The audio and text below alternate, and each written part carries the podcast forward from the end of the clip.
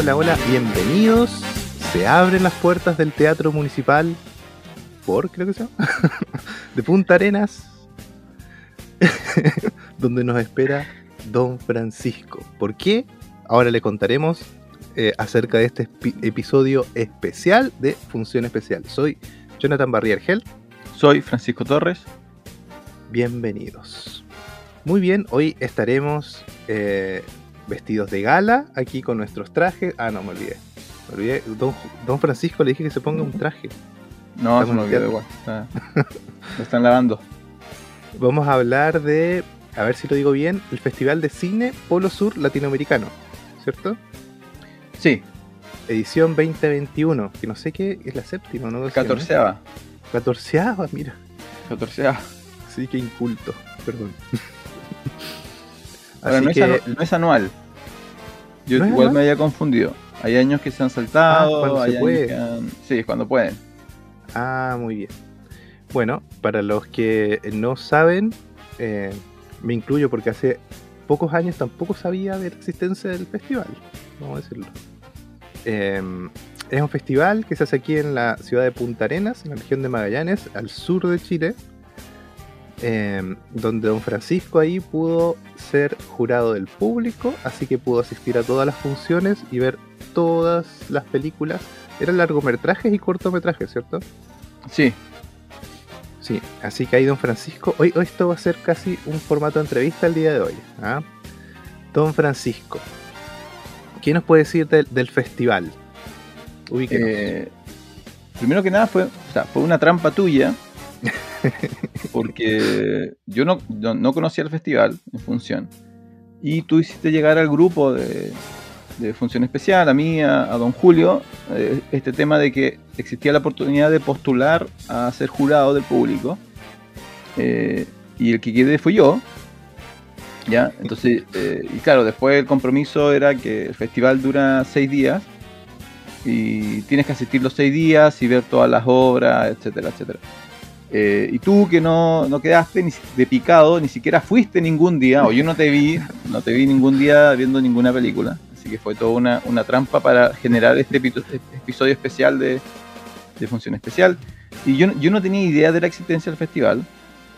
Eh, y claro, ahí te lo explican al comienzo, es la catorceava vez que lo hacen, es una agrupación cultural llamada PROA, que es principalmente conformada por artistas de la región que postulan a fondos de, mm, principalmente públicos y organizan este festival que tiene como espíritu mostrar películas que normalmente no verías, como que no llegan a. Netflix, no llegan a, televisiones públicas, como que si no, las, si no las buscas activamente no las vas a encontrar. Entonces ellos dicen, miren, les vamos a traer, fueron casi 30, casi 30 producciones que efectivamente eh, es muy difícil que veamos algunas de ellas eh, en fácil acceso. Hay un par de excepciones, pero en general, si no las traen, no, las veríamos. El, festival es gratuito y la gran gracia de este año era que, eh, y que fue como uno de, los elementos más positivos de la experiencia, que era presencial. A diferencia de otros festivales que hicieron el traspaso a, digital, que tú te puedes meter a una plataforma y mm. ver películas, este no, el compromiso era hacerlo presencial porque la idea era regresar un poco al, cine y eh, intentar hacer como esta finta de que vamos a regresar como a cierta normalidad. Eso fue, fue bien, bien interesante. Entonces, em, eso pues, fue, fue tu trampa. Entonces yo, mi primera pregunta es, si hubieras quedado como jurado, ¿ibas a poder asistir de lunes a sábado de 6 a 10, 10, 10 y media de la noche? Si hubiese quedado como jurado, porque vamos a contar que cuando supimos que tú quedaste, y a mí no me llegó ni un solo mail diciendo, Jonathan, lamentablemente no quedaste. Rechazado, claro. Moví cielo y tierra para saber por qué, por qué no me había llegado el mail por último para saber que no, que no había quedado seleccionado. Y entonces me explicaron que, que claro, por ser audiovisual eh, era difícil ser jurado porque ellos no querían audiovisuales. Mm. Y, y, claro, la lógica estaba bien. Porque si se llenan de audiovisuales era otro típico, tipo de, de calificación a las películas y todo. Bueno, en fin. ¿Hubieras eh, podido ir?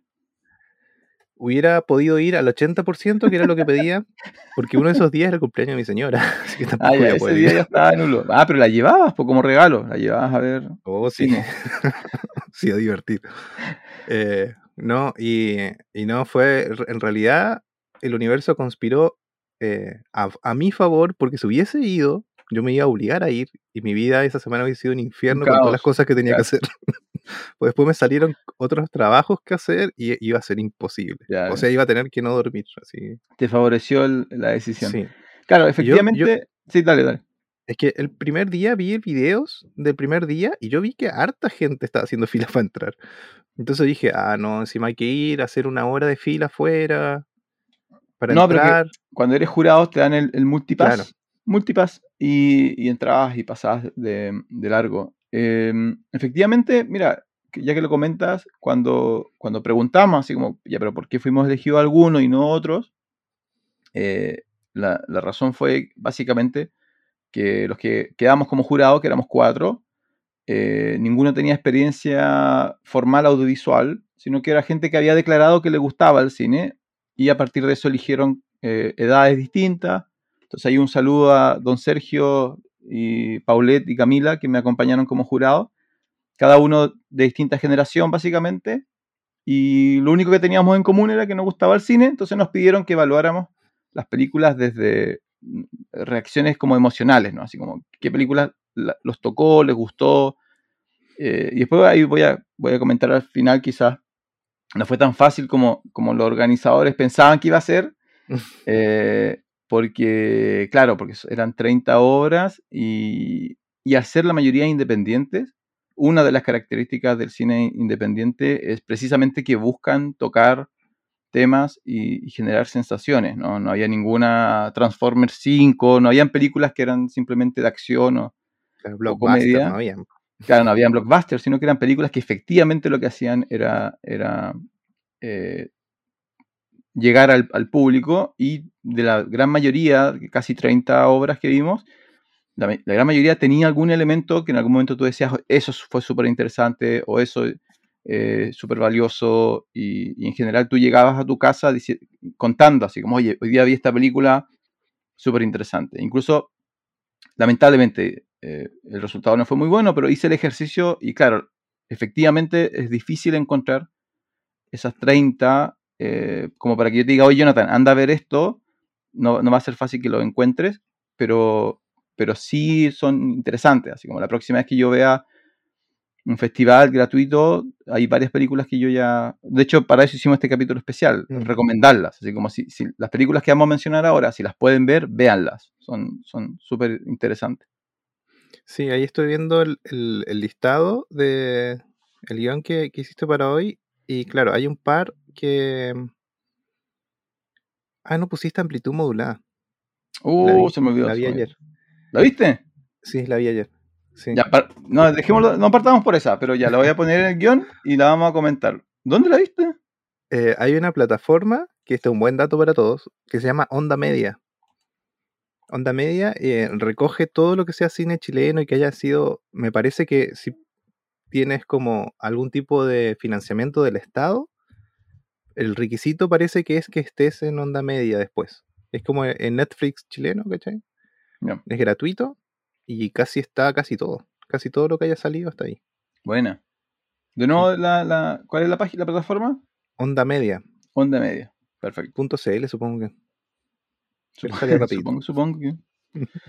ya, entonces, eh, hagamos la corta nomás. Partamos con, con, con las obras. Eh, ya, yo te las presento y tú me comentas, ¿vale? Sí, es que estaba viendo, estaba viendo cuál, pensando cuál fue el orden que, usé, en realidad no hay ningún orden, excepto que la primera fue la que, el primer día había una sola. la primera había una sola película y mostraron esta, que es eh, Blanco en Blanco del 2019, dirigida por Theo Kurt y protagonizada por Alfredo Castro, em, que ya es como, es la figura de, ¿o no? Una de las figuras del cine chileno. un gran actor, un gran actor, sí. Sí, uno podría declararlo de esa, de esa manera.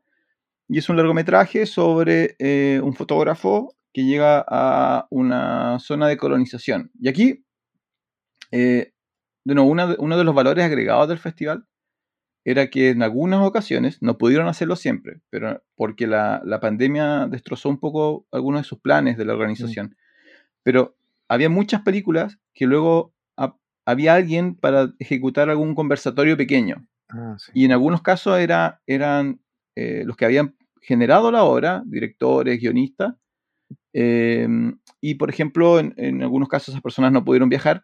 Y aquí tenían a, un representante de, eh, creo que es Club Amigos del Cine o Club Amantes del Cine de la región. Que ah, Cine Club Patagonia. Cine Club Patagonia, perdón. Que era Guillermo Muñoz. Guillermo Muñoz dirigió un, pequeño, una pequeña conversación sobre eh, Blanco en Blanco, que fue bien interesante y que era como el gran valor agregado de hacerlo presencial, ¿no? Mm. Poder discutir lo que, lo que habíamos visto. Em, y es claro, esta era la que, la que inició, es, un largometraje con elementos de ficción, es bastante bueno, es bastante bueno. Lo que más me llamó la atención y la, y la razón por la cual lo quería recomendar era la, eh, la fotografía, la imagen es, eh, muy impresionante. Es una película que tú puedes parar eh, cada minuto en distintos momentos y podrías sacar una, postal de lo que es Magallanes, Tierra del mm. Fuego y la, zona, de, y la zona de la Patagonia. E, ese elemento es fantástico. el trabajo que hicieron ahí de, de, representar visualmente la zona y de transformar el, y muchas películas hicieron eso, de, efectivamente transformar el ambiente en un personaje. En este caso, el ambiente de la Patagonia. Lo, hicieron súper, súper bien. Lo otro interesante es que la película tiene, tiene como una trampa eh, que en ningún momento la película te dice dónde es. No te dice ni la fecha ni el lugar. La película mm. comienza. Comienzas con un fotógrafo que por la cámara que tiene, que son esas cámaras que tenías que quedarte quieto como, como, claro, que tienes que quedarte quieto como, como media hora mientras la, foto se genera. Entonces asumes que es el siglo, fines del siglo XIX, mediados del siglo XIX, inicio del siglo XX, pero no te dice dónde es. Pero como era un festival regional y el público era de acá, todos asumieron que era inmediatamente eh, Magallanes o Tierra del Fuego. Y en realidad la película, la historia que muestra la película, que es la historia de, un fotógrafo que queda un poco atrapado en una estancia con un... Eh, nunca lo muestran, como el dueño de la estancia, que es casi una figura como eh, omnipotente, omnipresente, todo el mundo habla de él, pero nadie lo ve. Pudo haber sucedido en Magallanes, pudo haber sucedido en el oeste norteamericano, en eh, los desiertos de Australia, en ciertas zonas de Asia, o sea, es bien transversal la historia durante los primeros 60 minutos y los últimos minutos aparecen cosas que, claro, son, están imbuidas en la historia regional, ¿no? Que aparece el caso de, de mm, la masacre de los pueblos Selnam mm. y la película termina con, esto es un spoiler, pero, pero la historia es lo que importa, no el final, termina con eh, la representación de cómo se sacaron las fotos, unas fotos icónicas que hay de Magallanes, donde aparecen unos cazadores, unos hombres armados, eh, cazando Selnam. Que no sé si has visto una foto, es un par de fotos muy conocidas. Casi todos los magallánicos conocen esa foto. Sí, de hecho, esta película yo la vi cuando la, estrenaron eh, hace meses, en realidad. Y, muy pronto estuvo en una plataforma igual que es de cine que se llama, creo que Acercando el Cine. Después voy a dejar por ahí los links en redes sociales tal vez. Y acercando al cine lo que hace también es tener estrenos online. Seguramente compras la película para poder estrenarla online por una semana y hasta que se acaben los tickets tú puedes verla, ¿cachai? Y ahí la pude ver. Em, no es tan spoiler porque en el fondo eh, el tráiler de la película te muestra un espíritu Selnam. Entonces, igual la trampa es, si viste el tráiler, ya sabes, ¿cachai? Sí, pero si no sabes que es un espíritu Selnam. Ah, bueno, sí. Por eso, entonces eso es lo que conversábamos al final, que era, claro, como magallánicos o como patagónicos, sabemos lo que es, pero si el tráiler lo ve alguien de, Perú y dice, bueno, esa cosa es una cosa mágica, ¿no? Sí. Y, al principio, lo que me gustó de la película es que, claro, la fotografía es increíble, pero te muestran y te hacen sentir dos cosas. Primero, lo terrible que es vivir en la Patagonia, imagínate, sin luz eléctrica, sin internet, eh, sin autos, y la nieve, eh, los planos son súper largos en duración, entonces al principio de la película te, hacen sentir, oye, aquí es casi Fargo la cosa. Claro. Esto es difícil hasta caminar de un lado a otro. Te muestran todo eso y después cuando ya te empiezan a meter dentro de la estancia, dentro de los eh, espacios cerrados, no sé si te diste cuenta, pero los espacios cerrados también eran súper, no sé, las paredes no tenían ni un cuadro. ¿cachai? Es como minimalista, pero ¿cómo es que le dicen? no sé si los ingleses o los Estados Unidos, espartiano, espartano, una cosa así, como lo mínimo. Una mesa y una silla, ¿cachai? No necesitas más, mm. ¿cachai? Casi no comodidad, ¿cachai? Espartano. Eso, eso te muestra la película harto. Y lo otro es que hay una secuencia que a mí me gustó mucho, que es cuando la primera vez que él, el fotógrafo le saca la foto a, la que va a ser la, novia, ¿no? La esposa. Es incómoda esa situación. a más no poder. Los planos son súper fijos, así. Mucho aire alrededor. Y, y bueno, la actuación de, de Castro es increíble. Sí, yo, yo no busqué la vida de, de, Teo Cort o del, guionista. Yo, a mí me pareció que es muy una película que haría alguien que fue fotógrafo o que está muy vinculado al mundo de la fotografía o de lo mm. visual porque logra en distintos momentos expresar muy bien como esa labor, así como, como, como dices tú, es muy incómodo, eh, porque es como, los tiempos son raros, particularmente hoy día, ¿no? Donde el mundo de la selfie es como en un segundo, ¡ah! y todos sonriendo, y él está sacando una foto como muy formal, pero y como que entramos del detrás de cámara donde hay como la manipulación de la luz y como él casi tiene que dar órdenes y mover a la persona como si fuera un maniquí, hay como varias cosas bien, bien extrañas. Ahora... cuando eh, cuenta, cuando cuenta la exposición, dice uno, dos. Claro, uno, dos. y cómo tiene que hacerlo. De hecho, en, la, en, la, conversación, en el teatro, a mucha gente le pareció un poco casi pervertida la actitud del, del protagonista. Es que tiene eso, porque sobre todo en la segunda secuencia donde le saca la foto en, el ranchito donde está él, a la chica. Por eso, entonces ahí la, la, la, conversación era si era, el, era una fascinación de él por ella o una fascinación de él como por su arte. Así como dónde estaba el límite de él siendo artista y queriendo sacar la mejor foto posible, a él eh, moviéndole el vestido a la chica para que se le vea el hombro. Entonces era como ese juego de qué es lo que realmente está pasando y que la película no resuelve. Excepto que en la, secuencia final, que yo la encontré, lo que más me gustó porque es, es una película bien oscura, bien gris, eh, no trágica realmente, pero, pero oscura, melancólica. Y la última secuencia es absurda. Es, eh, logra un poco de... A mí me sacó una carcajada, pero una risa, porque es como lo absurdo del, de él. Están cazando, él, él está viendo cómo cazan a los indígenas y él tiene que sacar una foto y durante, cuando él saca la foto, él toma control. Él toma control, es la única parte de la película donde él toma control es cuando saca fotos, y en este caso él empieza a controlar a los cazadores. Hay seis, siete hombres más grandes que él armados, y él les da órdenes como si fueran niños, porque él está sacando una foto. Y, el mundo de la, de es de él. Y ahí donde yo digo, ah, no, lo que pasa es que este tipo está sumergido totalmente en lo que él siente que es su arte, ¿no? Y cuando es su arte, a él nadie lo toca. Entonces ese juego fue súper interesante y esa secuencia es súper larga y sí me causó gracia porque era como después de, 90 minutos de tristeza, que la película termine como, como él sacando casi una foto de cumpleaños, así como intentando controlar niños, pero los tipos están armados y hay cadáver en el piso. Es, lo absurdo de la situación me, me, llamó mucho la atención.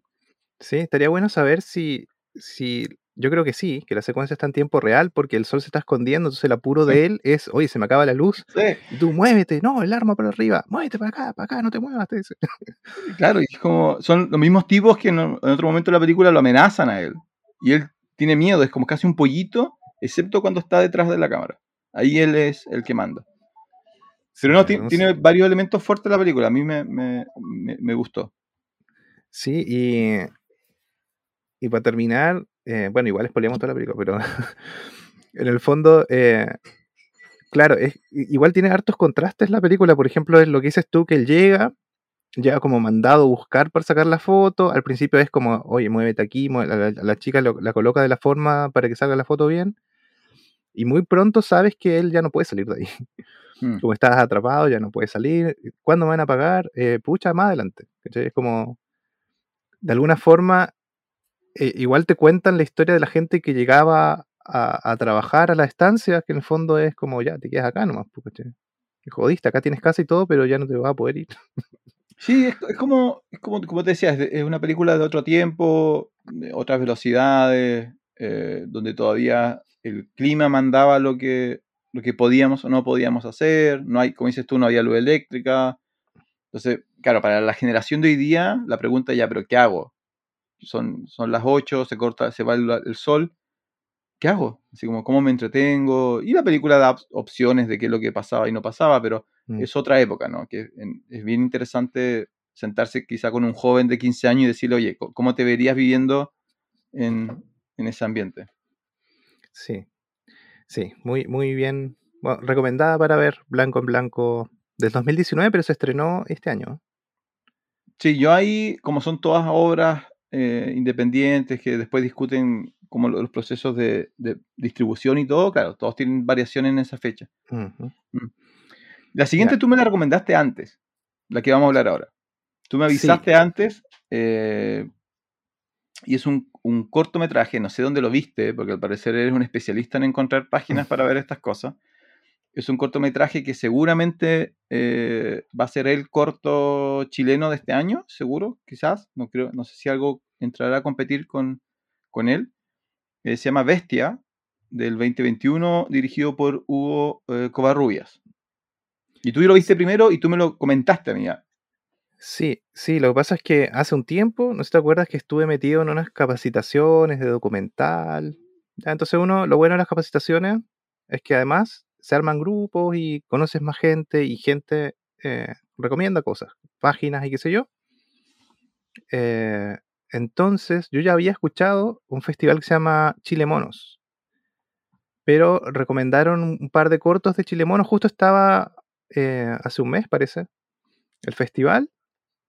Y el festival lo que hace es pone a disposición de, las personas gratis por una semana lo que está en competencia.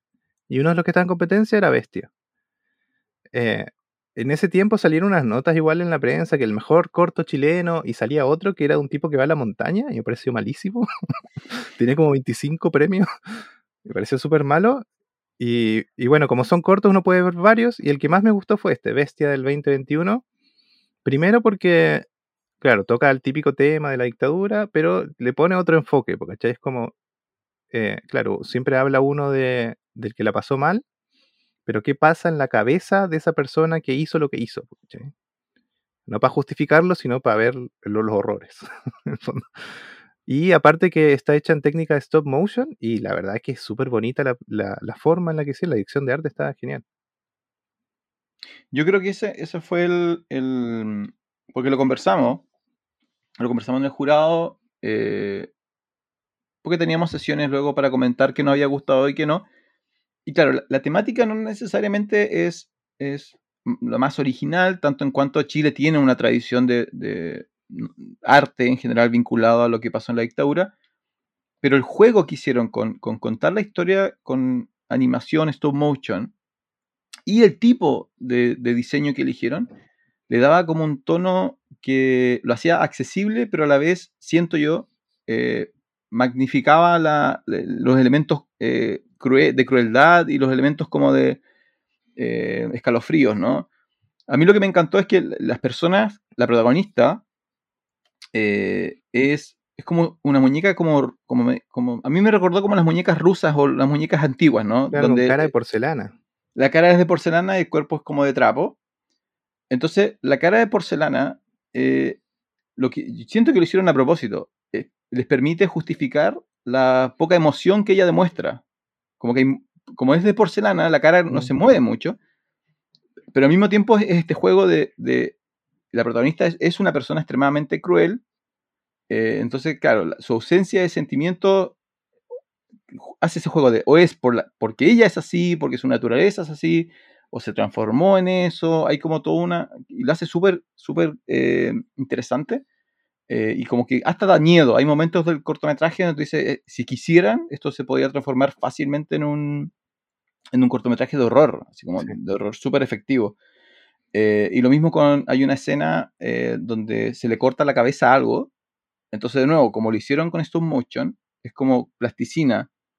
Entonces, le da como ese juego de que lo que tú entiendes que lo que estás viendo es súper horrible, al mismo tiempo lo hacen llamativo porque tiene colores. Entonces, ese juego yo siento que fue súper súper inteligente, súper efectivo en contar algo que quizá ya sabíamos, pero de una nueva manera. Sí, sí, la verdad igual recomendado. No vamos a decir mucho porque igual es cortometraje, así que... Sí, véanlo. Sí, hay que verlo. Les va a gustar, les va a gustar, la verdad. Sí. Ahora, agradezco que cuando tú me lo recomendaste no me diste muchos spoilers. Mm. sí, por lo mismo. Eh, pero lamentablemente, un, esto es una, una pequeña crítica. No, no, hay muy poco que criticar de la organización. Creo que los PROA se, se, sacaron la mugre con el festival y resultó bastante bien. Pero un pequeño detalle es que hay, siempre daban como una introducción a la obra mm. y esta era una obra que no... Yo lo hubiera, yo lo hubiera dejado sin introducción. Simplemente hubiera dicho, esto es un cortometraje chileno, disfruten. Claro, es que ¿sabes qué? Cuando uno hace eh, cualquier cosa, ¿no? Uno crea un speech y eso lo hace el director o el que está al cargo de la producción, ¿cachai? Es como, ¿cómo venderías esto para que te lo compren, ¿cachai? Entonces, algunas eh, tiene un nombre, ahora no lo tengo a mano. Pero ese speech, en el fondo, muchas veces te cuenta la película entera, así que... Sí. Entonces, no, no, cuando lo pasan para otras cosas como esto, no lo cambian, deberían cambiarlo. Sí, deberían cambiarlo. Porque a mí, a mí me, me, hizo un poquito spoiler, como que yo hubiera disfrutado más de, lo que cuenta si no me hubieran dicho que, de qué se trata y quién es la protagonista y qué es. Porque los giros que da, si, tú pillas esto de sorpresa, los giros que te da, te, lo. O sea, tú. no, se aprovechan mucho de este tema de Hitchcock, de, dejar que la mente del que está mirando construya el terror y el mm. suspenso. Y yo creo que muy buen cortometraje en ese sentido. Así es. Eh, cambiando totalmente de giro de un cortometraje de ficción chileno a un documental largometraje argentino. Eh, este fue uno de los que causó más impacto, yo siento, en, los seis días, en el jurado y en el público, hubo, harta conversación de él. Eh, se llama El laberinto de las lunas. Es del, tiene fecha de, estreno 2021, dirigido por Lucrecia Mastrangelo. la verdad no sé cómo se pronuncia. Tú eres argentino, ¿cómo se pronuncia ese apellido? Mastrangelo. Mastrangelo. Em, Italiano. Y es, es, sobre la vida de... hay tres cuatro protagonistas, pero en el fondo son dos que tienen como el 70% del tiempo y otros dos que son más complementarias, que es sobre mujeres eh, transexuales viviendo en Argentina. La, la gracia, lo que, lo, que, lo que, a mí me gustó mucho es em, y esto lo, voy a vincular después a, otras cosas que vimos desde Chile, que siendo una temática muy delicada y siendo una temática que puede llevar a caminos muy tristes, muy trágicos, muy oscuros, eh, yo creo que esto es como casi una habilidad que tiene el cine argentino, lo logra tocar de una manera que lo hace súper agradable eh, y muy fácil de empatizar y muy simpática. Entonces, mm. las dos grandes protagonistas de la obra son dos mujeres ya eh, formadas, con familia, que resultan ser eh, transexuales y que cuentan su experiencia, pero no desde la tragedia, sino desde lo que han logrado. Mm. Y eligen una que ella misma, el documental parte con ella declarándose como yo soy una trans eh, de barrio, dice. dice yo no, no, tuve los recursos para la operación ni nada, yo, todo el mundo sabe que, que soy trans nomás y vivo mi vida. Y resulta que de alguna manera terminó siendo madre. Entonces su hijo ya tiene, creo que tenía veintitantos años, cerca de 20 años, y ella está cerca de celebrar sus 50 años. Entonces, lo que te muestran de ella es una vida totalmente normal, tiene su trabajo, se ríe, llora, disfruta, y claro, cada cierto tiempo te cuenta los, obstáculos y sufrimientos que vivió por, ser quien es, igual que su coprotagonista, que, que está casada y tiene hijos, pero de nuevo es feliz, pero te cuenta estas son algunas cosas que tuve que sufrir. Entonces, eh, eh, son personajes muy simpáticos que te cuentan algo muy real, muy contemporáneo, de una manera muy agradable y que lleva mucho a la, discusión, ¿no? Y los otros dos personajes son una, artista transexual eh, que al parecer es bastante conocida en Argentina, no, no, recuerdo su nombre, y la madre de la primera niña que ocupó la ley, la nueva ley de transgénero en Argentina. que, mm. permite que una persona cambie su, identidad en el, en el registro civil. Entonces, esas cuatro son las historias. Pero bastante bueno en realidad. Bueno, igual en Argentina están avanzados un siglo en estos temas. Eh, por ejemplo, yo cuando estudiaba ya, era el 2000, en el 2000 ya era, eh, no había tema de, los gays y las lesbianas y, todo lo que sea LGTBQ, que se creo que se llama ahora. No, ahora son eh, más letras, son como ocho, como ocho letras. Plus le pusieron. En el fondo no, no era tema ya. ¿Cachai? Yo, yo tenía un amigo que era muy amigo mío y después que nos fuimos a estudiar a la universidad, él recién dijo, eh, capaz que por Río Grande era chico, capaz que por eso no lo había dicho antes, pero después que se fue a la universidad, en el 2000, ahí todos supimos que él era gay, ¿cachai? Pero para mí tampoco era tema. Me sorprendió que no, no, habernos dado cuenta, pero no es tema y en la televisión hace tiempo que había eh, gays o transexuales, ¿cachai? Teniendo programas y todo, no, era tema. Obviamente siempre hay un sector de la población que es como más retrógrada, pero lo que voy es que ya estamos en 2021 y acá recién en Chile, porque todavía es tema todo esto. Sí, lo que pasa es que el, pero lo que a mí lo que a mí más me gustó es que eh, no caen en por lo menos las protagonistas. Yo creo que es porque de nuevo son mujeres que ya tienen su vida hecha. Entonces mm. ya como que pasaron su etapa de más activismo quizá, como que ya su, vida no es, eh, mírenme quién soy, sino que es como yo, yo vivo mi vida. Y como que incluso la película trata un poco eso, de cómo traspasan el bastón a la siguiente generación, así como ya, nosotros ya hicimos esto, eh, ustedes logren lo, siguiente. Y es que eh, gran parte del documental tú podrías contar la misma película sin informar que la, persona es, transexual. Entonces ella tiene su vida, sus problemas, su trabajo, y resulta que es transexual. Y yo lo, comentábamos con el jurado, que no es la visión que, claro, que se, se haría en Chile. si, se hiciera el mismo documental en Chile, tendría otro, otros, otros contextos. Entonces muy, fue muy interesante verlos desde la realidad, como dices tú, de otro país, que nadie se desmayaba, así como... Ahora, el documental está filmado también para contar esa historia, pero en ningún momento, creo que sí, que en ningún momento a ellas, durante la hora y media que dura el documental, les pasa nada malo por ser quienes son. De hecho, el documental termina en el cumpleaños, porque la, mujer cuenta en un momento que, como nunca pudo celebrar la quinceañera, se llama así en Argentina, ¿no? No, se llama 15, ¿no? A las 15. Como nunca pudo celebrar los 15, iba a celebrar sus 50. Y termina en una fiesta de, de, 50. Entonces, termina muy positivamente el, documental. Y eso fue como agradable. un tema muy delicado, pero con un tono agradable pero serio. Así que bien, una, totalmente recomendado si es que pueden ver El laberinto de las lunas. Sí, igual hay una plataforma argentina que es como onda media, pero ahora no me acuerdo cómo se llama. Pero ya, ahí cuando la, encuentre, igual lo voy a colocar por ahí. Ya, la siguiente. La siguiente. Eh, yo no sé si esta fecha está bien, porque yo no recuerdo que, que esta era la fecha que hablaban, pero es un cortometraje llamado Casimira, que es chileno, en el 2012. Y este fue un caso donde lamentablemente estaba considerado que iban a viajar eh, la actriz principal y creo que la directora iban a viajar a, Punta Arenas al festival y no pudieron por, las limitaciones. Entonces solamente nos mandaron un saludo así como la disfruten Casimira y vimos la obra. Eh, es un cortometraje eh, dirigido por Carolina Fuentealba sobre una mujer anciana, viuda, que vive sola en una parcela rural en la zona de Daisen, básicamente. Mm. Y es como, eso es como cómo vive alguien, o sea, en realidad depende de la interpretación y depende del momento donde estés en tu vida, ¿no? Para mí era un documental sobre qué pasa en, la recta final de la vida de una persona.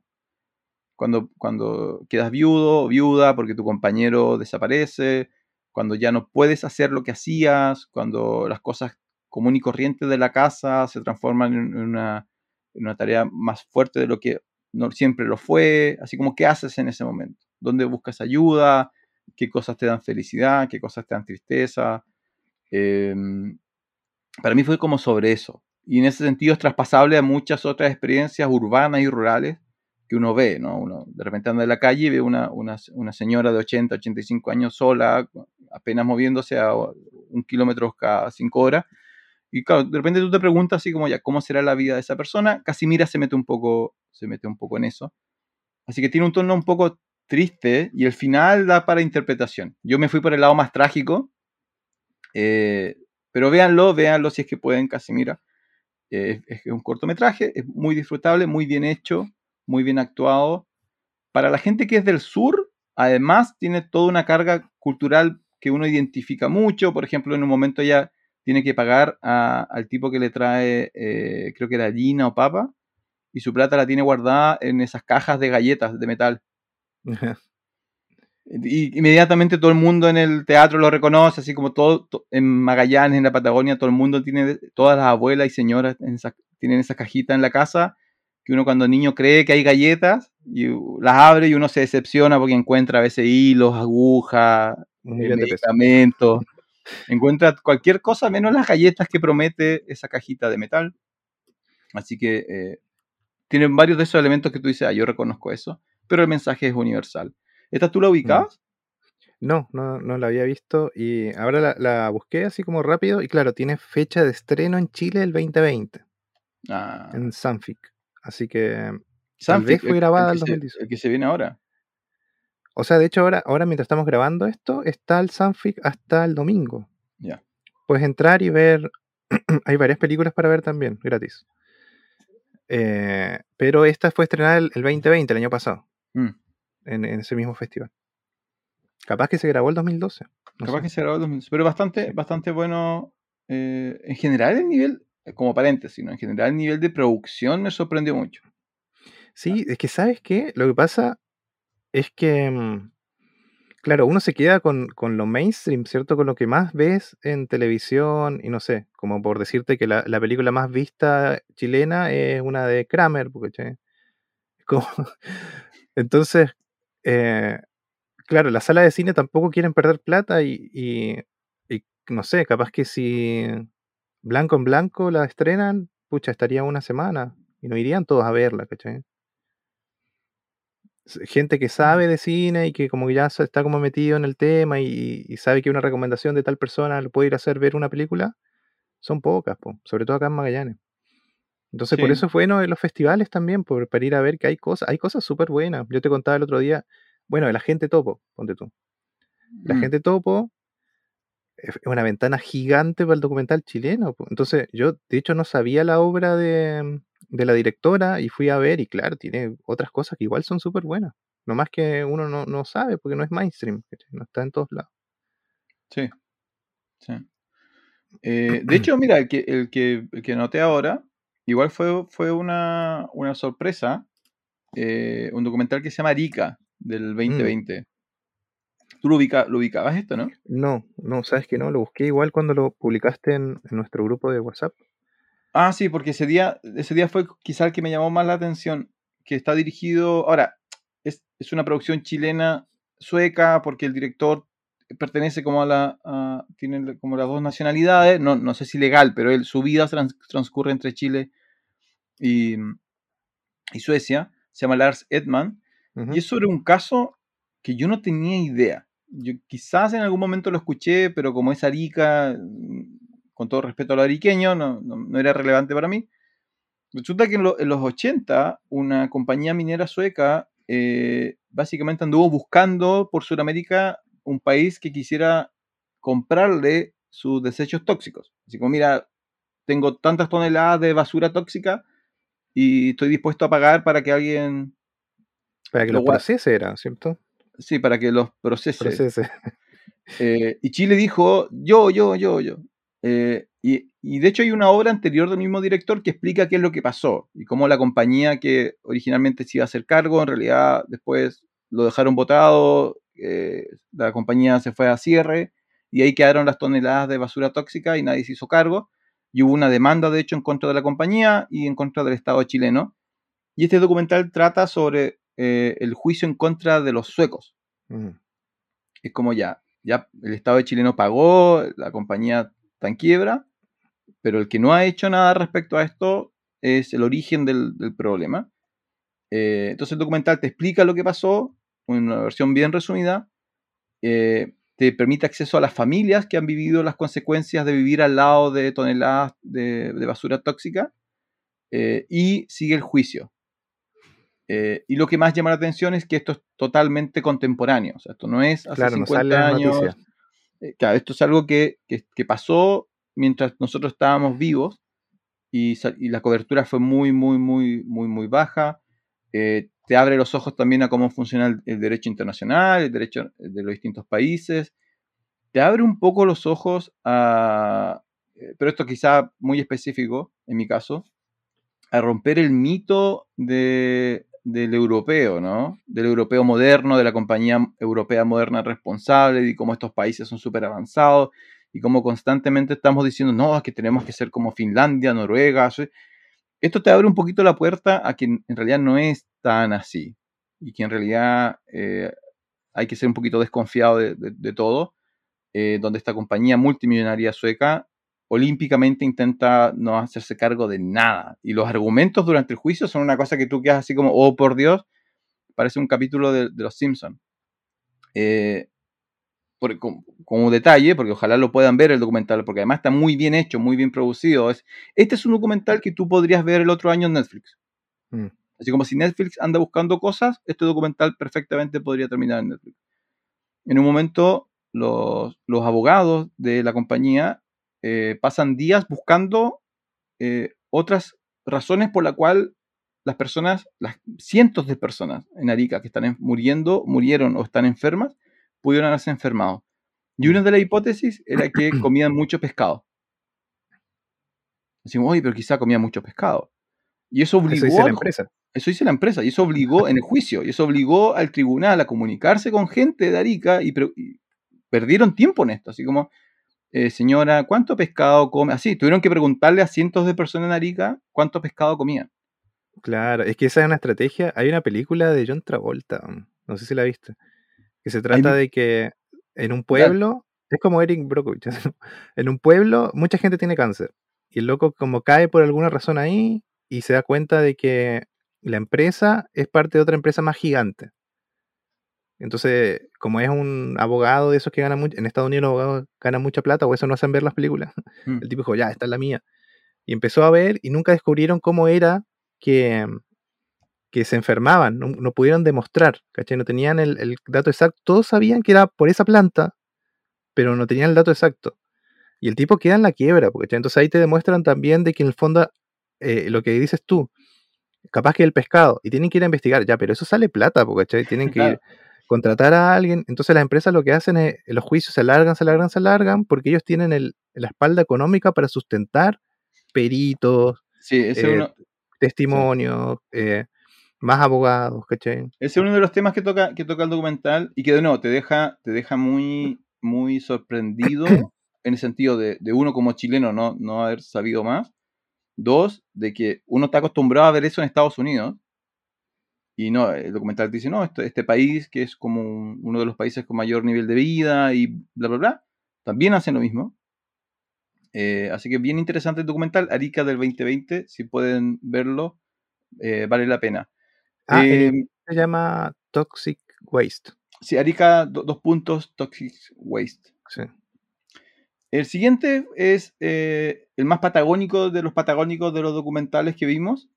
Eh, se llama Bastones del Actor, del 2021, dirigido por Omar Lavín. Yo no, no había, no, creo que no había visto nada más de él, no sé si tú lo ubicas. Yo me lo he cruzado en algún que otro curso de guion, eh, pero no, no sabía eso. amigo, amigo, personal de, Jonathan. Y es un, cortometraje documental, es un corto documental sobre una compañía de actores ciegos que, mm. trabaja acá en, Punta Arenas, o sea, que, funcionan acá en Punta Arenas, que se llama Visión Imposible. Eh, y lo sigue, lo sigue durante un periodo y cuenta un poco, un poco la historia de qué es lo que hacen, cómo lo hacen, cómo construyeron la, la compañía de teatro, cómo funcionan, eh, cómo trabajan. Bueno, el director eh, no, es, ciego, entonces el director la primera tarea fue enseñarles o encontrar formas de que ellos funcionaran en un escenario cuando ellos no saben dónde, hacia dónde moverse necesariamente. Pero mira, lo que más me gustó, uno, es, es, local, es un esfuerzo local, eh, muy entretenido y Que de nuevo, uno entra, entra con el prejuicio de, bueno, estos pobres ciegos, y no, uno de los objetivos del documental es que ellos no, no se ven de esa manera. O sea, mm. hay mucho humor en el documental, muchos chistes, mucha sátira, ironía. Eh, entonces, una de las cosas que, que, tú sales sintiendo es que ellos son, son entre comillas, ¿cierto? Eh, personas totalmente normal, que tienen sus propios sueños, sus propias metas, y ellos saben cuáles son sus limitaciones, pero no se ven atrapados por esas limitaciones. Eh, entonces también generó muy buena conversación en el, en el, teatro porque primero una línea de la gente que hablaba era, mira, a veces uno, uno se hace tremendo drama porque tiene un pequeño problema y resulta que hay un tipo que es ciego y, que, y que disfruta su vida a lo máximo. Y, el otro punto era, eh, de hecho hay un momento donde, yo no sé si lo hicieron como entrenamiento o para el documental, pero hacen como una pequeña sesión de stand-up frente a una fila de supermercado eh, en pandemia, en el centro de la ciudad de Punta Arenas. Y dos de ellos, dos de la compañía, hacen como un stand-up, así como, ¿sabes cómo nos llaman a veces? No videntes, como si, ¿quiénes son videntes? Nadie ve el futuro. Y hacen como, son como 30, eh, 3 minutos, perdón, de eh, ellos muy graciosamente diciendo cómo no quieren que los llamen. nosotros somos ciegos, no se sientan culpables de llamarnos ciegos, porque no somos videntes, no somos minusválidos, eh, y van eliminando las demás palabras. Entonces, ver, y los protagonistas son ellos. Entonces, verlos a ellos, disfrutar la vida y haciendo teatro, eh, pero entendiendo sus limitaciones, fue un, giro bien interesante en términos positivos, ¿no? Así como, ah, ya, es un documental que tú sales así como sonriendo un poco y bien. Y, Oye, y, el material, el material eh, muestra cuando están construyendo esa visión imposible o ya está construido y el llega. No, preguntan, o sea, ah, sí, le dicen así como, oye, ¿cómo, cómo lo ah, hicieron? Y dicen, no, éramos cuatro, cinco, y sí, sí, como que había uno que es como yo siempre quise hacer teatro, y los otros dijeron, bueno, ya, y después quedaron enganchados por el bichito, muestran una escena de unas obras, eh, y te dan ganas de ver la obra, así como que tú quedas atento, así como la próxima vez que veas un aviso, así como, oye,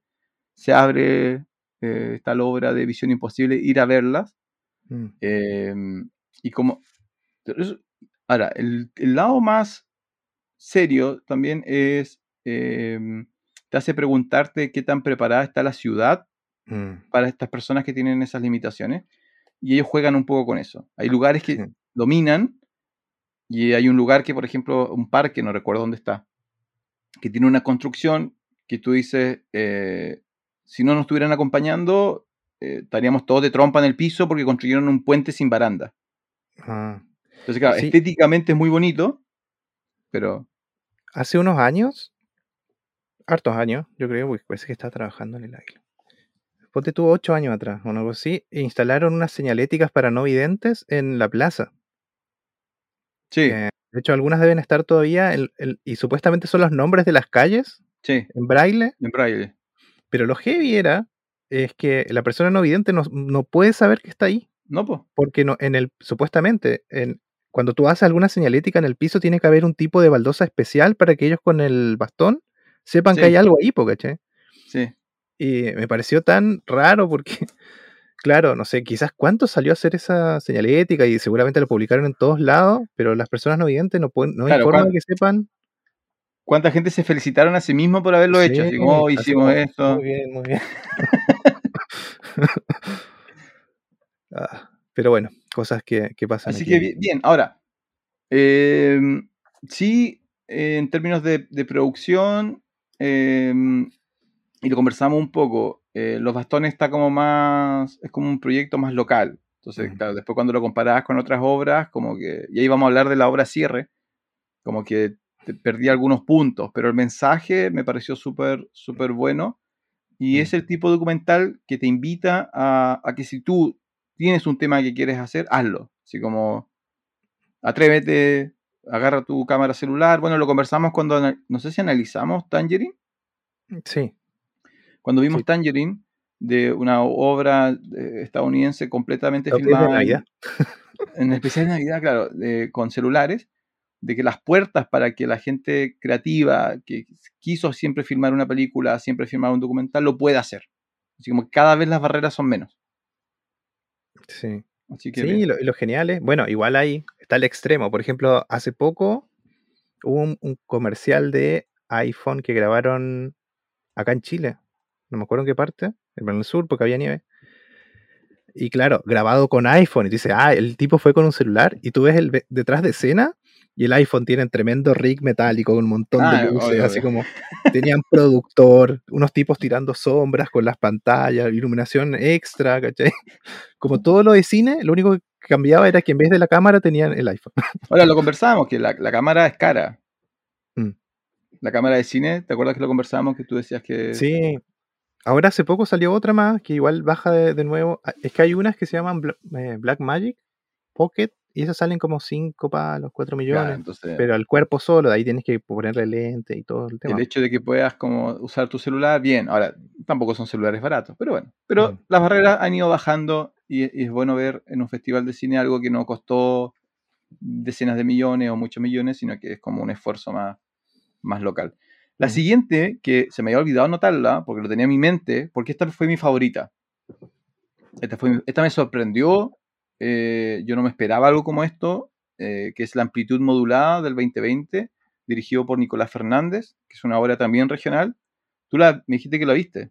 La vi ayer, sí, igual, me sorprendió. Eh, de hecho, me gustó mucho. Yo, a mí me, me, no, no, me lo esperaba, en ese nivel de sorpresa. Así como una producción de esa calidad, con esa historia, con esa temática, con ese diseño, arte, a nivel regional, yo quedé así como, es increíble. Sí, o sea, la eh, producción es de Santiago, pero grabaron acá, parece que en Sierra Baguales o cerca de ahí, parece que grabaron. Sí, él, él estuvo, el director estuvo con su directora de arte. Y claro, los, contrataron mucha gente de afuera. Como que los recursos los trajeron muchos de Santiago, de otras partes, pero todo lo creativo sucede en, acá. Todo es de mm. origen eh, magallánico. Y claro, lo hicieron en una, en una zona de aledaña o dentro de, de Torres del Paine eh, de hecho, yo en, la, en, las preguntas, creo que yo fui, creo que les pregunté dónde lo habían hecho, porque era como, em, el paisaje es súper singular. Mm. Como no, es un paisaje, lo podrías encontrar en otras partes, pero al mismo tiempo es muy magallánico. Entonces, ya, pero ¿cómo consiguieron dónde estaban? Y, ahí él nos explicó un poco la historia. Eh, también le pregunté sobre sus influencias, porque yo le dije, fue, era, la única obra de ciencia ficción. Mm. Y muy bien lograda. Y ahí me acordé de ti, ahora lo voy a decir porque, eh, porque hay elementos como de mm, eh, la casta de metabarones, eh, hay elementos como de ciencia ficción, un poco de la dimensión desconocida, hay como Prometheus. Prometheus. Y em, no me acuerdo si fue él o yo que mencionó Duna. No, no, ah. mencionó Jodorowsky. Yo me, y con Jodorowsky me acordé de Duna y con Duna me acordé de ti porque tú todavía estás ahí rezando a que la, película sea buena, la que sale este año. Rezando a alcanzar a eh, terminar el libro. 200 o 200 páginas. Es súper difícil contar de lo que se trata. Es una obra de ciencia ficción con cierto elemento de fantasía, pero muy bien armada, muy inteligentemente armada. Eh, dura 40 minutos eh, y el mundo que crea es como un mundo que te atrapa. Así como a mí me encantaría ver una serie sobre en qué universo fue construido o se ubica esta historia. Sí, sí, la verdad que sí. Yo, la vi igual en Onda Media está, está para ver. Y hay una sección de comentarios y me da risa los comentarios como, me quedo con la fotografía. Y digo, ¿cómo? como que la fotografía era lo único bueno, así como los planos eran bonitos. Yo, pero ¿cómo no entendiste? Ni siquiera hay que entenderla, es como tiene diferentes niveles de lectura y la historia es buena, es súper buena, desde el principio. Tal vez, sí, me pareció, me chocó el, em, los diálogos. El primer diálogo, cuando lo escuchas, cuando el, viejito está en la cama y llega este ser a visitarlo, dice algunas cosas y la forma en la que habla y los textos, yo dije, pucha, igual está más o menos. Tiene sentido al final recién lo que dice. Claro. Eso es lo, lo único que te puede chocar y sacar de tema, pero todo el resto a mí me pareció muy, muy bueno. Eh, sí, la verdad que quiero ver más, quiero, quiero ver un largo esto. Sí, igual, igual, quiero, quiero seguir la carrera de, Lamentablemente, él nos contaba que, un error que ellos cometieron, eh, y él decía, bueno, fue como su, arrogancia, eh, pero ahora entiende que cometió un error, que la mayoría de los festivales, para cuando recepcionan cortometrajes, eh, piden que duren menos de media hora. Sí. Entonces, él, en su momento dijo, no, mi arrogancia artística fue eh, que yo quería contar la historia que yo quería contar, como yo la quería contar, mm. y eso significó que la, película dura 40 minutos, pero significa que quedó afuera de un montón de festivales, lo cual cuando tú la ves, te genera ese debate de, es una tremenda obra, no sé cómo quedaría si lo hubiera cortado a 28 minutos, 27 minutos, pero es una pena que, el esfuerzo que hay ahí, la creatividad que hay ahí, eh, se pierda o no tenga el acceso que quizá debería haber tenido. Pero, pero si, si, si la pueden ver, eh, como dices tú, aguanten los primeros cinco minutos porque es un poco tramposo. Tú crees que se va a ir para otro lado, tú crees que estás viendo otra cosa. Y a medida que la historia se ensambla y llega al cierre, tú dices, todo, todo tenía perfecto sentido yo me quedé con ganas de hacerle más preguntas al director porque hay ciertas alegorías eh, católicas, cristianas, que, quería preguntarle por qué, por qué eligió quedarse con eso. Eh, no, genial. Lo encontré una mi favorita del festival, la amplitud modulada. Sí, sí, muy buena. Igual recomendada, está gratis para ver por ahí. Así que. por ahí. Eh, nos quedan tres, así que aguanten, aguanten si no están escuchando. Pero son todas recomendaciones muy buenas. Esta, mira, esta yo, eh, cuando yo te comentaba eh, lo del laberinto de las lunas y, lo de los bastones del actor, estos documentales que tocan temáticas serias, de, pero de manera alegre o empática o simpática, es porque eh, yo, es mi imagen, yo, sé que estoy haciendo un estereotipo, pero mi sensación, y lo conversábamos un poco cuando vimos Blanco en Blanco, Guillermo lo, lo mencionó, que el, cine chileno o el documental chileno tiene esta fama de ser eh, triste, melancólico o trágico. Eh, entonces, uno de los documentales chilenos que mostraron, que se llama Harley Quinn, eh, de 2019, dirigido por Carolina Adriasola y José Luis Sepúlveda, que también estuve revisando, tienen, juntos tienen no sé cuántos documentales, obras hechas. es sobre la vida de una mujer en, los en unos barrios marginales en Santiago. Eh, y la mujer, el documental se llama así porque la, mujer hace baile exótico y su nombre artístico es Harley Quinn. Eh, pero en el fondo es toda una excusa para a través de la vida de ella conocer cómo vive la gente en esos barrios. En el fondo eso es el documental. Pero el documental es súper triste, es pesado, es denso, es oscuro, es como... Termina súper mal después del documental porque ninguno de, su, de, ninguna de las cosas que les pasa a ella, a su familia, a sus conocidos, hay una luz de esperanza. Y, lo conversamos con los jueces, es tan chileno hacer eso. Es tan chileno como sumergirse. Porque tú, tú, ves el cine chileno y el cine chileno es todo oscuro, trágico, todo terrible, todo cuanto hemos sufrido, cómo ah, sufrimos, suframos más. Y yo lo comparaba, después lo comparaba con, con los laberintos de las lunas, ¿no? Que era como, un documental sobre una minoría eh, que, que, ha sufrido, te cuentan lo que han sufrido, pero el tono es, eh, no sientan pena por mí, apóyennos, pero no sientan pena por mí porque hay luz en mi vida. Tengo a mi hijo, tengo a mi marido, tengo a mi familia. Tengo... Harley Quinn es sufrimiento, sufrimiento, desgracia, tristeza, dolor, es como 90 minutos. La historia te atrapa porque para uno que vive en, zona más austral, es un mundo que tú no conoces, esos barrios marginales de Santiago que te lo muestran de helicóptero, ¿no? Pero saber cómo viven, eh, las poblaciones son casi viven como en cárceles por su protección, todas las ventanas con reja. Ah. ¿ya? Hay un momento en el documental donde muestran un incendio y el bombero dice lamentablemente no pudimos salvar nada y falleció gente porque las ventanas tenían rejas pero las rejas están ahí por la seguridad del día a día, entonces te muestran ese tipo de cosas, pero es todo así como, ah, como que te agota, te agota emocionalmente. Eh, pero muy buena la, muy buena la, obra, pero tiene ese elemento, ese elemento muy chileno de... Yo no sé si tú lo notas, no sé si tú desde Argentina te diste cuenta de eso, porque en Argentina ustedes se ríen, un presidente se arranca con la plata en helicóptero y ustedes jaja, eh, como que no, se lo toman con humor. Claro, es que yo creo que igual eh, que lo hablamos una vez, parece que Chile tiene como todo ese tema de la dictadura y que casi fuese el único tema en el que puedes hablar. Por mucho tiempo fue así, el cine chileno también, ¿o no? Sí, sí. En Argentina igual hay películas de dictadura, pero eh, no sé, La Noche de los Lápices es terrible, pero, no es tanto, hay como otro tipo de cine, como hay otras historias que contar, ¿cachai? Bueno, igual la industria del cine argentino es más grande que la del Chile en todo caso. Eh, pero no, no, no sé, ahora que estoy viendo más cosas que no, que, no van tanto al, al, mainstream como decíamos antes, em, hay un tema de nostalgia, yo creo, eso es. E, es nostálgico el cine chileno, en general. pensándolo en los documentales también, ¿o no? Sí, yo Sí, hay mucha nostalgia, pero también yo siento, de nuevo, siento como casi un tema como, como que no, se nos permite, hay algo, hay una sensación de que no se nos permite reírnos de ciertas mm. cosas. Yo creo que eso, eso falta un poco. Eh, sé que hay comedia chilena, de hecho la siguiente recomendación la, puse por eso, pero siento que hay una, nos pusimos una barrera que no necesariamente representa la cultura chilena. Si tú te, si tú te mueves por, por los barrios chilenos, por la población chilena, hay gente que sufre y tiende a reírse de eso. Y eso es lo que yo también observo en el cine de Latinoamérica. Hay excepciones, pero en general eh, es ese tono de, bueno, ah, lo pasamos mal, pero igual, jajaja. Ja, ja.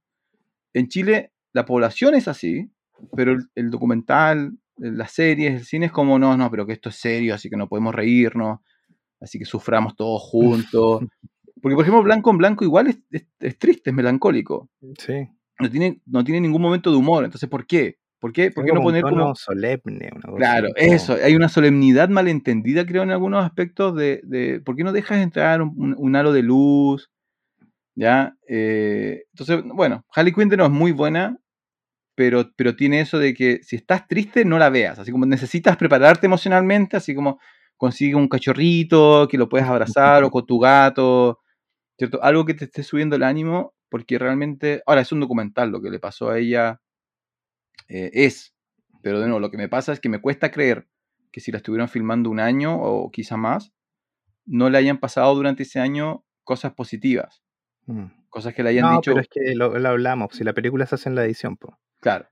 Entonces, o sea, uno va con un guion hecho y la investigación, pero al final, en la, en la edición, tú sabes, yo, yo en los matrimonios lo hago harto.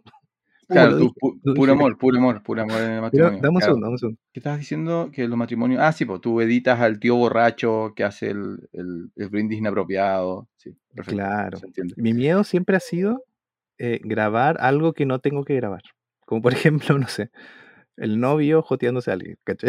no sé, por decirte algo. Es imposible que te crea que no has pillado ese tipo de instancia. Entiendo que, tienes que mantener tu marca, Jonathan Barrilla Matrimonio. Bueno, el novio y la novia lo, conozco, pero, pero ponte tú que no sé, que el hermano de la novia eh, tenga pareja y esté bailando con otro tipo. No sé, como algo así, porque yo no los conozco, porque Entonces cuando muestro el material a los novios, no sabes, claro, o sea, no, tu temor es filmar algo que no debiste filmar y no darte cuenta en la edición que no corresponde. Y que por tanto cuando la familia lo esté viendo, diga, oye, ese Julio con la Sonia, y, claro, porque no hay forma de que tú supieras que eso ya pasa.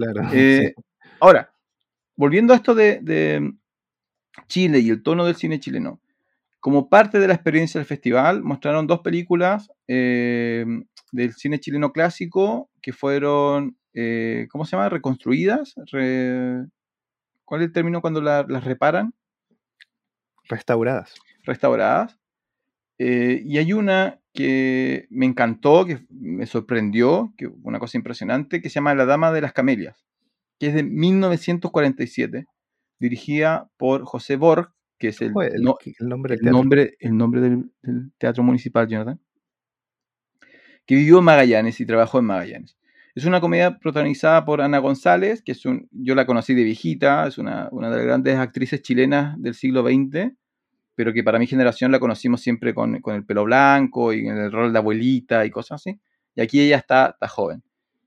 Mira, es, es parte de la película y, y, claro, te das cuenta de algunas cosas, por ejemplo, que, que es el cine chileno de esa época, 1947, eh, está construido a partir de las experiencias del teatro, la forma en que hablan, del ritmo.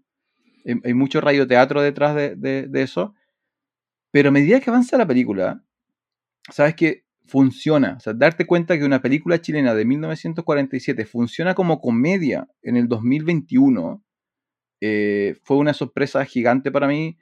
Eh, está súper bien filmada, está súper bien editada. Eh, lo conversamos cuando vimos el Ciudadano Kane.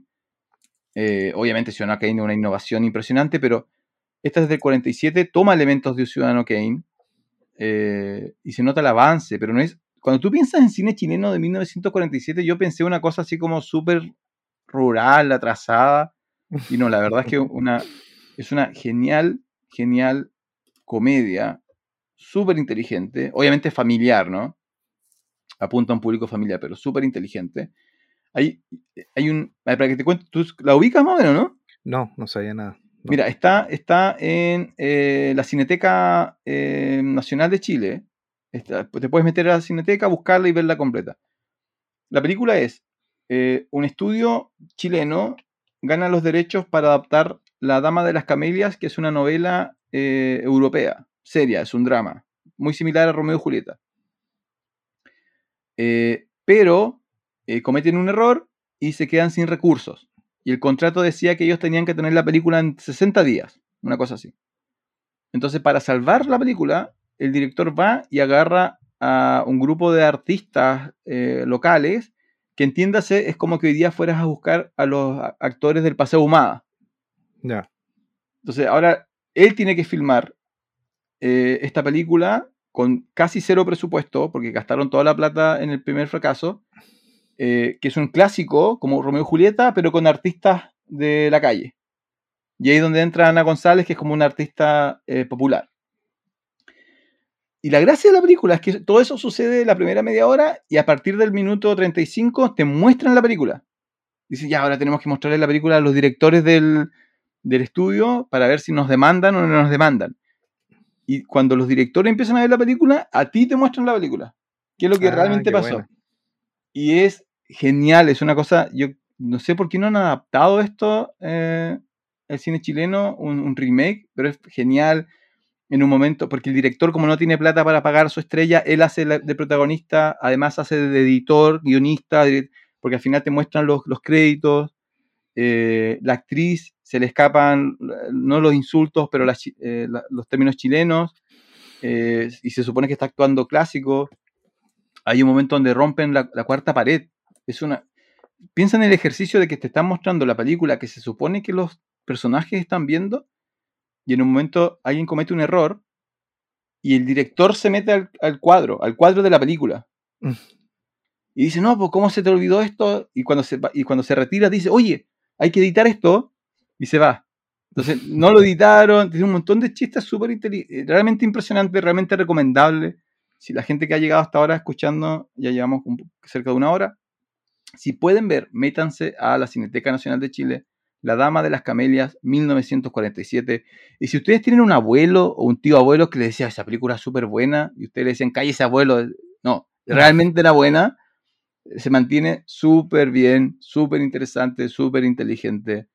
Eh, genial. Fue una tremenda, una tremenda, tremenda eh, sorpresa. Y la primera película de José Borg que, pude ver. Así Muy bien, vamos a ir a verlo. Jonathan, espero que la, que, la veas. De hecho, vamos a subir una recomendación a la, página. Em, y bueno, después la, mostraron otra de José Borg, pero esta sufrió más en el proceso de restauración. Entonces tenía algunos cortes que, que una pena, igual era muy buena, se llamaba La mano del muertito. Eh, y ahí yo decía, pero ¿qué, le pasó a ese cine chileno? si, el cine, chileno era eso en los 40 y los 50, ¿qué le pasó? Así como cómo nos transformamos en este cine triste, oscuro, melancólico, depresivo. Y claro, como dices tú, quizá la dictadura tuvo mucho que ver con, eso, pero me gustaría mucho recuperar eh, lo que vi. O sea, ese legado, que de nuevo está muy vinculado al teatro, muy vinculado al radioteatro. Pero bien, muy bien.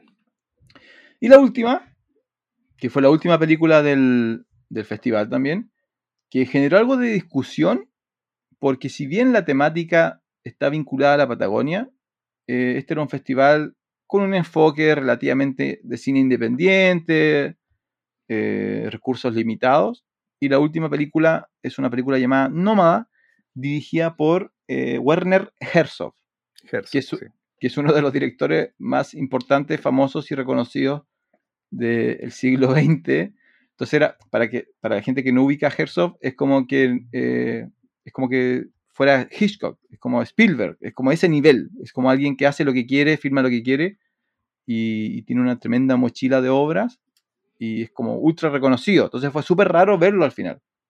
No, y, el, y aquel que no lo conoce aparece en The Mandalorian, creo que en el episodio 2. ¿Aparece Herzog? aparece él. El director. Es, uno de los antiguos tenientes del imperio y, y está con Baby Yoda.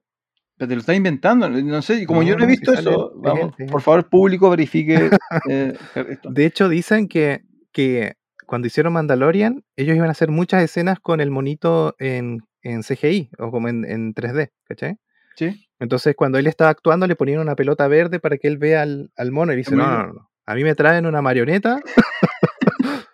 entonces ahí salió Baby Yoda animatrónico. Buena. Ah, entonces, Baby Yoda, creación de Warner Herzog, lo han escuchado en Función Especial. Lo escucharon primero. Eh, yo, yo tengo que admitir que no, no tengo un trauma con el cine de, de Herzog. Eh, la primera película que vi fue La ira de Aguirre.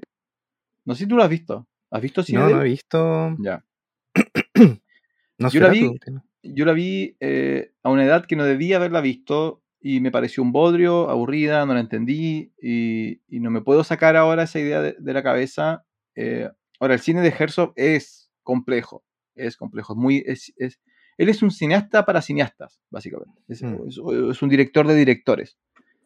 Em, pero es tremendamente conocido. Para el público general, si ustedes buscan su, nombre y sus historias, es muy conocido porque es muy singular, es muy raro y se manda sus locuras. Tiene varias películas con un actor que no recuerdo el nombre, era un polaco que también es un loco que no me acuerdo en qué película tuvieron que requisarle un, rifle, porque el tipo andaba con un rifle, disparando a gente. Eh, sí, ah, no, sí después con el mismo rifle el tipo le... Pero yo vi La ira de Aguirre y, si bien entendí que era una obra de arte, era como, oh, por Dios, eh, es famoso. Ahora, este es un documental. Y es un documental sobre su relación con un escritor británico llamado Bruce Chadwin. Bruce Chadwin es un escritor vinculado un poco a la oligarquía, él tenía plata. Viajó por el mundo y escribió novelas eh, sobre lo que, él, lo que él observaba, un poco de fantasía, un poco de ciencia, un poco de etnografía. Eh, y una de sus novelas, eh, creo que la primera o la más importante, se llama la Patagonia y precisamente habla de la Patagonia y, y su, qué es lo que él vio, qué es lo que él encontró. Habla un poco de los Selnam, de los Yaganes. Entonces, es este autor británico que escribe estas novelas que es muy, fue un amigo personal de, de Herzog, y Herzog cuenta un documental reconstruyendo un poco la visión de mundo de, de Chadwin. Entonces no es una película, no es ficción, es un documental súper interesante. Hay hipótesis sobre el mundo bien singulares, eh, sobre qué significa viajar, sobre la naturaleza nómade de, mm. del ser humano, porque eh, Herzog, Chadwin son nómades, y eh, muchos de los textos de, de Chadwin habla de culturas nómadas. Entonces, hay mucha implicancia sobre qué es lo que significa viajar eh, y qué es lo que implica habernos transformado como en seres, sedentarios. Claro, pero, en el fondo, Herzog lo que hace es ir a visitar los lugares que visitó Chadwin, ¿cierto? en algún sentido. Ah. En algún momento te hacen pensar qué es eso, después se transforman como en, ciertas teorías, después en el análisis de la obra de Chadwin, mm. después hay un capítulo completo de Herzog, en un momento casi se muere subiendo una montaña. Eh, entonces es como un... realmente es escuchar, es escuchar a alguien hablar sobre un amigo. Mm. Como tú dices, ya, tienes media hora para hablar de tu mejor amigo. Y él dice, mira, una vez hicimos esto, una vez hizo esto. Como que no necesariamente hay un orden cronológico. Eh, pero es muy, es muy interesante porque la vida de Chadwin es interesante. Entonces, un muy buen cuenta historias, que te cuente historias sobre alguien que vivió muy, muy buenas aventuras, te, te, atrapa. Pero de nuevo, lo raro para el festival es que obviamente, por lo tanto, el nivel de producción, el nivel de dirección, el nivel de todo, supera ampliamente eh, las otras obras que vimos durante los seis días. Claro, el presupuesto de hacer Nomad es el presupuesto de todas las otras obras. Seguramente de todo lo otro. ¿Cuántos obstáculos tuvo Herzog? Ninguno, porque es Herzog. Ahora, eh, lo comentamos en el sentido de que, claro, quizás, quizás no, no haberlo dejado al último, eh, quizás ¿dónde lo ubicas? Una vez que ya tienes la obra, ¿dónde la ubicas? Porque, claro, queda raro, queda raro después, particularmente para el jurado, ¿no? Cuando el jurado te dice, ahora tienes que elegir cuál es tu favorita, tú tienes que hacer como un asterisco, ya, pero no, no, no, podemos premiar a Nomad de Herzog porque Herzog, así como, ¿ya? Eh, pero es difícil sacarte luego esa, esa imagen. Pero muy, buena, Nomad, realmente, y me gustó, claramente me gustó más Herzog como documentalista que como, como director. ¿Y como actor? Ah, que a verlo. Como, Mandalorian, él, frente a la cámara, porque él aparece, aparece en el documental hablando, es, es, un tipo interesante. No, es alguien que que si tú me dices, mira, eh, Herzog va a dar una charla, yo lo escucharía, porque creo que, él, ha vivido una vida muy, muy interesante y sabe contarla. De hecho, hay una ah, anécdota, esto es una anécdota muy específica, eh, que me la traspasó mi hermano. Eh, quedó hay un video de una entrega de premios donde después de décadas de profunda amistad, Herzog descubre que John Waters es homosexual. Oh. Y todos, todos se ríen porque es como, y, tiene que explicar por qué no se dio cuenta. Y dice, no, porque yo veía que John era John, ¿no? Y cuando le dice, cuando, en una conversación con su esposa, dice, eh, creo que John es homosexual. Y su esposa lo queda mirando así como, y sí, y el agua moja, así como, ¿cuál es la sorpresa? Entonces la sorpresa de Gerson fue que él descubrió muy tardíamente algo que todo el mundo sabía. Entonces, claro, él es un sujeto bien, bien extraño, así que bien. Pero pero mira, muy buena experiencia. Creo que nombramos como 10 películas. En realidad, la gran mayoría era, fueron muy buenas películas. no quise mencionar algunas porque eran redundantes. Hay una película boliviana que se llama eh, Mamá Para, que es muy similar a Casimira, toca los mismos temas. Entonces, para no, no, no ir como repitiendo mucho las temáticas. Como experiencia muy buena, agradezco que me hayas hecho una trampa para quedar como jurado y haber ido los seis días eh, por cuatro horas cada día más o menos. Eh, y ahora esperando a la, a la quinceava versión. Ni siquiera para ser jurado, sino que para ir a ver Qué, traen, claro. Sí, hay que estar atento. Hay otros festivales más que hay que ir a ver, que generalmente uno se le pasa nomás porque las publicaciones son... Los festivales tienen poca plata para hacer publicidad, si eso es. Mm. Entonces, como que pasan colados si no estás metido en el mundo. Pero ahí vamos a estar publicando cuando sepamos. muy bien, don Francisco. Excelente despacho desde el Teatro Municipal eh, José, Borg, Ahí en, Aquí, en la ciudad de Punta Arenas. El otro decía ahí, como si estuviese en otro lado. así que eso. Gracias, Francisco. Em, así que, ¿cómo la pasó en esta entrevista? bien, bien, bien, bien. Tenía ganas de hablar de, de toda esta, de la experiencia con, contigo. Eh, para que veas lo que te perdiste por no asistir ningún día, no asistir ningún día. Eso demuestra cómo funciona Jonathan, que como no lo recibieron como jurado, se enojó. Se puso a trabajar. Y no fue, no fue ningún día. Dijo, no, si no soy jurado, no soy nada. Para no ir. Así que no. Bueno, a cambio, puedo decir que muchos emprendimientos y micropymes de Punta Arenas tienen buenos videos eh, producidos en esa semana. Muy bien. Eh, ya, don Francisco, vamos cerrando el episodio de hoy. Quedó livianito. Yo pensé que igual íbamos a pasar de la hora y media, pero estamos bien. No, pues si me amenazaste, pues. la gente tiene que saber que nos, amenazan. Hay una serie de señales que me llegan por el WhatsApp. De basta, basta. Yo tengo un botón aquí que si lo aprieto le toca un, un, ¿cómo se llama? Un toque eléctrico a la silla de eléctrico, y salta. Así que si lo ven saltar es porque yo apreté el botón. Ya, Así que eso, eso fue el episodio especial del día de hoy. Queríamos contarles sobre esta experiencia de Don Francisco, sobre el festival. Vamos a mandarle el video a ellos también, ¿ah? a ver si nos publican por ahí. Em, así que eso, cosas que, pasan eh, y uno de repente no, las ve por ahí. Em, ese fue el episodio de hoy. Eh, recuerden seguirnos en Instagram, Twitter, Facebook eh, y eso. Ah, y en Spotify, porque ahí Sí, Spotify es muy importante. sí. Como arroba función especial o no buscan como función especial cine. Soy Jonathan Barriergel. Soy Francisco Torres. Y este fue un episodio especialísimo de Función Especial. Adiós. Adiós.